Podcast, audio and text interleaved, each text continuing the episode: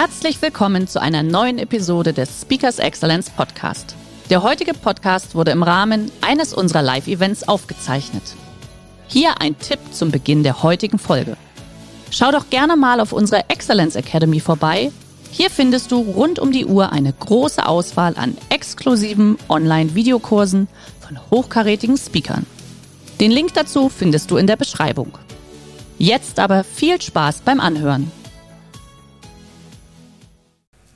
Ich bin kein Fan von ultraflachen Hierarchien, um das genau und klar zu sagen, weil Verantwortung, nicht im Sinne von, wer hat die Verantwortung, wer wird gestraft, sondern wer gibt die Antwortung, hat auch was mit Hierarchie zu tun. Und als Unternehmer habe ich zum Beispiel diese letzte Verantwortung. Aber ich muss sehr genau wissen, welche Macht habe ich, ab wann werde ich ohnmächtig und das gleiche gilt für den Mitarbeiter. Und wenn dann der gemeinsame Vertrag, jetzt bitte nicht im juristischen Sinne, sondern im Sinne von Vertragen heißt, ohne Wirtschaftlichkeit schaffen wir es nicht, ohne Menschlichkeit ertragen wir es nicht, dann herrscht ein tiefes Einverständnis. Dann werden Mitarbeiter auch verstehen, dass es mal schwierig ist. Wir hatten so einen Fall. Wir waren Lieferant bei Kamann, eine Ikone des deutschen Mittelstands, der deutschen Zulieferei. Wir haben geliefert, wir waren glücklich, es war ein Rolls-Royce-Projekt, wir haben den Boden geküsst innerlich. Wow, Rolls-Royce bei Kamann, was ist passiert? Drei Wochen nach der Lieferung, allerdings noch bevor bezahlt wurde, ist Kamann insolvent gegangen. Hat jemand von Ihnen mal die Insolvenz eines großen Kunden erlebt? Nein? Gar niemand? Seien Sie froh. Das ist die Hölle. Also Macht und Ohnmacht. Ganz wichtig für unser Radar. Der Elefant muss fliegen, wir müssen ein klares Verhältnis zur Macht haben, wir brauchen Rechte, wir brauchen linke Grenze, wir brauchen Sinn. Sie merken, die Bausteine füllen sich. Und wir brauchen ein Selbstverständnis. Ich habe jetzt bewusst geschrieben, hm, ein, weil es ist mein Selbstverständnis. Und das ist von Napoleon. Napoleon ist unverdächtig, ein Hippie zu sein. Einverstanden? Und Napoleon hat ja viele Schlachten geschlagen und eines Tages kam ein hoher General, ein Marschall, und der hatte eine Schlacht verloren. Und das ist ziemlich mies, wenn man zu Napoleon gehen muss und man hat eine Schlacht verloren. Und weil er die Schlacht verloren hatte, brauchte er einen Grund. Und er sagte dann zu dem Kaiser, Napoleon, siehe, die Mannschaft, die Soldaten, die waren schlecht. Daraufhin ist Napoleon ausgeflippt und hat diesen Satz gesprochen. Es gibt keine schlechten Mannschaften, es gibt nur schlechte Offiziere. Und den Satz möchte ich Ihnen mitgeben. Das ist einer der wichtigsten Führungssätze überhaupt, weil der gilt auch für Wandel. Alles, was Wandel ist, ist ja auch irgendwie eine Überzeugungsschlacht, ist eine, ein Aufbruch in Neues. Und jede Mannschaft ist so gut wie ihre Führung, wie ihre Offiziere. Und wenn sie Offiziere sein wollen, dann müssen sie auch diese Souveränität und diese Klarheit mit sich bringen, dass sie erkennen, wann und wie kann der Elefant fliegen. Sie kennen das aus Ihrem Umfeld. Irgendwas Neues wird eingeführt und was ist die allererste Frage? Wofür brauchen wir das? Richtig? Weil wir sind ja bequem. Wir sitzen auf der Couch und am liebsten ist es schön warm und gemütlich und die Dinge gehen ihren Trott. Warum kann ich das sagen? Weil ich bin ein fauler Mensch. Ja, ich habe es gern, wenn so nur ne, alles gemütlich ist. Komischerweise klappt das nicht. Es ist immer irgendwas, was passiert.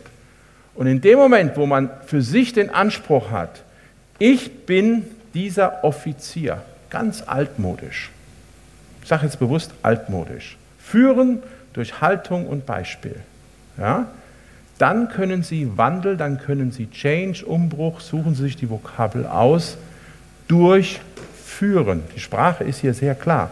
Durchführen. Und dieses Durchführen bedeutet, jetzt komme ich wieder zurück zum Anfang, ganz klare Bausteine. Die Menschen müssen wissen, woran sie bei ihnen sind, weil nur dadurch werden die Menschen ihnen vertrauen. Und was heißt führen? Ein Satz. Stellen Sie sich mal vor, jeder Vorgesetzte in Deutschland würde diesen Satz als sein Credo über dem Schreibtisch und hier in Spiegelschrift auf der Stirn tätowiert haben. wir würden als Volkswirtschaft durch die Decke gehen. Richtig? Jetzt frage ich Sie, was hält Sie zurück, das zu tun? Nichts. Und meine Bitte ist, wenn Sie am Montag wieder anfangen, was in Ihrem Job zu tun, nehmen Sie diesen Satz mit. Helfen Sie anderen Menschen erfolgreich zu sein. Wir haben, wie gesagt, im Raum Frankfurt, in der Nähe von Frankfurt, unsere Firma gehabt, deutsch-koreanisches Unternehmen. Und um neue Mitarbeiter zu finden, zu anzuwerben, waren wir in Konkurrenz mit Samsung, LG, Bank of Korea, Hyundai und Kia. Die sitzen alle im Umkreis von 20 Kilometern. Und dann kommt diese Weltmarke Kohl und Huang. Und was haben die Leute uns gefragt im Vorstellungsgespräch? Herr Kohl, warum soll ich zu Ihnen kommen, wenn ich ein Angebot von Samsung habe? Das ist eine Frage, oder? Wissen Sie, was die Antwort war? Ich helfe Ihnen, erfolgreich zu werden. Mein Ziel ist, dass Sie in drei Jahren deutlich besser sind wie der oder die, die Sie heute sind. Mein Ziel ist es, dass Sie so stark sind in drei Jahren, dass Sie super andere Jobangebote bekommen können. Wie? Ja. Und dann werden Sie nämlich eins feststellen, bei uns ist es so geil, dass Sie bleiben. Und genau das ist nämlich passiert.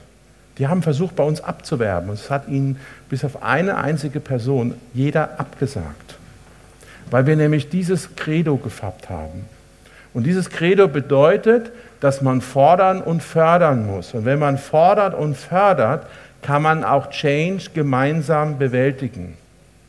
Weil man nicht in dieser Hierarchie des Daumens ist, sondern man ist in der Hierarchie der Gemeinsamkeit und der klaren Erkenntnis, wer ist am Ende der Chef. Und deshalb heißt Führung ganz praktisch für mich acht Worte. Das möchte ich Ihnen noch kurz zeigen. Seien Sie authentisch und zuverlässig. Authentisch heißt nicht lieb und nett. Authentisch heißt, der ist so, wie er ist.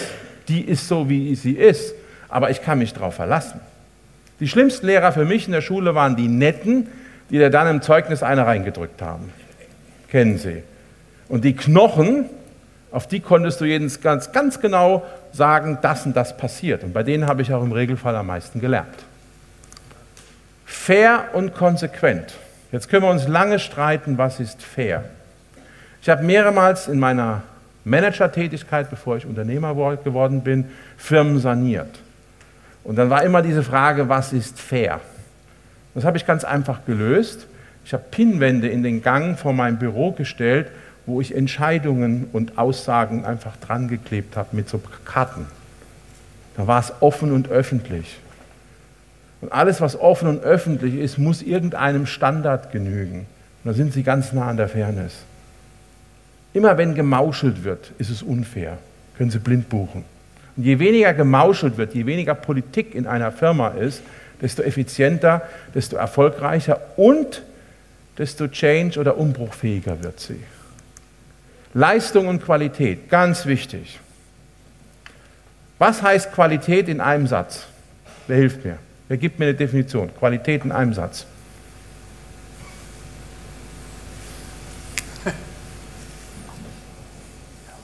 Hilft mir jemand? Für mich heißt Qualität in einem Satz, ich erfülle die Anforderungen und einen Schnaps mehr. Das ist ganz wichtig, der Schnaps mehr, die 3%, die 4% am Ende. Sie kommen in ein Hotel, alles ist toll und es ist eine Sache, wo Sie sagen, wow, da haben Sie sich Gedanken gemacht, dann gehen Sie wieder in dieses Hotel. Sie sind beim Kunden in der Autoindustrie, Sie sind am beinharten Ausschnitt, Ausschreibewettbewerb, und Sie finden diesen einen emotionalen Punkt, der für den Produktionsleiter ganz, ganz wichtig ist. Und Sie können ihm auf den Punkt diese Sorge nehmen. Eine von 200 Punkten, die Sie insgesamt haben. Aber diesen einen Punkt, den müssen Sie treffen. Das heißt für mich Qualität. Qualität heißt Engagement. Die Leute müssen spüren, dass sie sich anstrengen. Sie müssen kämpfen. Kampf ist nicht schlecht. Die Frage ist nur, wie wir ihn führen. Gemeinsamkeit und Ziele, ganz wichtig. Ich hatte mal früher einen Chef in meinem ersten Job in Deutschland, Da mussten wir öfters zum Vorstand, wir waren Beteiligungskontroller, also wenn irgendwelche Streits über Tochtergesellschaften waren, dann gab es so einen langen Gang zum Vorstandstrakt und dann sind wir da in Gang gelaufen. Jetzt brach dann gleich das Ungewetter über uns rein. Und der guckte mich immer so an, der Walter Grötzbach, und sagte: Lieber Herr Kohl, wenn wir schon nicht wissen, wo wir hinwollen, dann sollten wir uns wenigstens beeilen. Genau. Wenn wir nicht wissen, wo wir hinwollen, dann sollten wir uns wenigstens beeilen. Wissen Ihre Mitarbeiter, weiß Ihr Umfeld, welche Ziele Sie haben? Wissen Sie, warum diese Ziele sind? Warum diese Ziele richtig und wichtig sind? Warum daraus eine Gemeinsamkeit ist? Das ist ganz wichtig. Wir haben großen Erfolg bei uns in der Firma gehabt, wie wir diesen Tesla-Auftrag durchgeboxt haben gegen die ganz großen Zulieferer dieser Welt. Ja? Und warum? Weil wir gemeinsam diese Stärke hatten, weil wir gemeinsam gezeigt haben als Firma wie eine Fußballmannschaft, wow, wir können auch in Borussia Dortmund und in Bayern München, um es jetzt mal auf der Bundesliga-Seite zu sagen, zumindest einmal schlagen. Und deshalb sage ich zum Erfolg, ein Unternehmen ist dann erfolgreich, wenn man es kurzfristig und gewinnbringend verkaufen könnte, also in 100 Tagen. Jetzt schauen Sie sich Ihre Firma an, schauen Sie sich Ihren Arbeitsplatz, Ihr Umfeld an. Könnten Sie in 100 Tagen das übergeben? Könnten Sie verkaufen erfolgreich? Ist alles gemacht, wie beim Auto. Könnten Sie Ihr Auto jetzt verkaufen? Ne? Inspektion ist nicht gemacht, die Reifen sind durch, ähm, Keilriemen ist kaputt, dies und das, die Rostlöcher sind da und so weiter und so fort. Und wenn Sie diese Frage sich jeden Monat stellen und wenn Sie jeden Monat klar Schiff machen, dann haben Sie eine Wahnsinnsfirma, dann haben Sie ein Wahnsinnsleben, weil dann sind Sie mobil. Und wenn Sie mobil sind, sind Sie auch in der Lage, Änderungen zu erkennen, zu trennen in am und im System und diesen Änderungen in ihrer inneren Aufstellung gut begegnen. Das ist der entscheidende Punkt, in ihrer inneren Aufstellung. Der Rest ist Technik und die Technik ist ganz wichtig. Und deshalb sage ich zum Schluss nur eins. Bitte lasst Elefanten fliegen. Vielen Dank. Der heutige Vortrag hat dir gefallen? Dann schau dich doch gerne auf unserem Kanal um oder sei live bei einem Forum dabei. Weitere Informationen findest du in der Beschreibung. Bis zum nächsten Mal.